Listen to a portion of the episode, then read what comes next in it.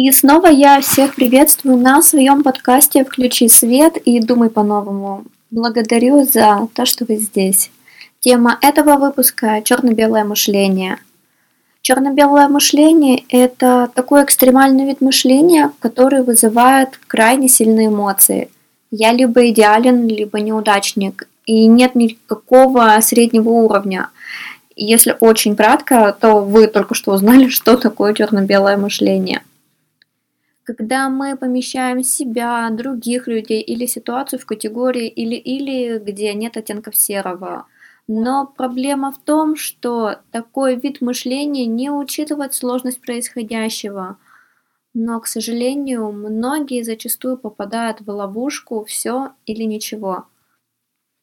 Новая диета значит, я должна месяц строго следовать всем предписаниям диетолога. И вот одна съеденная шоколадка через неделю означает, что план полностью провален, что нет смысла продолжать пытаться, ведь я не из тех, у кого может получиться, и можно съесть все домашние запасы, чего уж там мелочиться.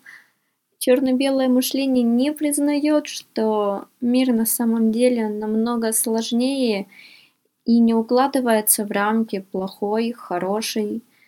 Такое мышление может быть адресовано и к другим людям, не только к самому себе. Кто-то опоздал на встречу, и для вас есть только причины вроде опоздал, потому что не уважает вас, или потому что вы вовсе не нужны этому человеку, или не нужна эта встреча была ему. И нет места для причин. Сломалась машина, задержал босс на работе, и вот не было возможности вырваться пораньше, чтобы прийти вовремя.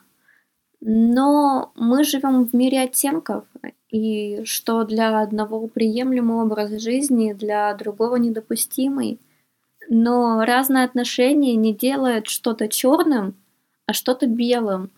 Внутри каждого из нас столько всего скрыто, мы сами о себе и половины даже не знаем, не то что о других людях. И все эти вселенные нужно научиться понимать.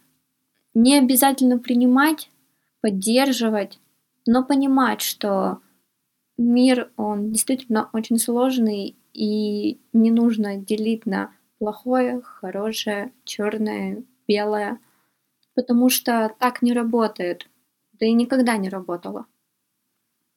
Благодарю, что послушали и побыли со мной эти пару минут. До следующего выпуска.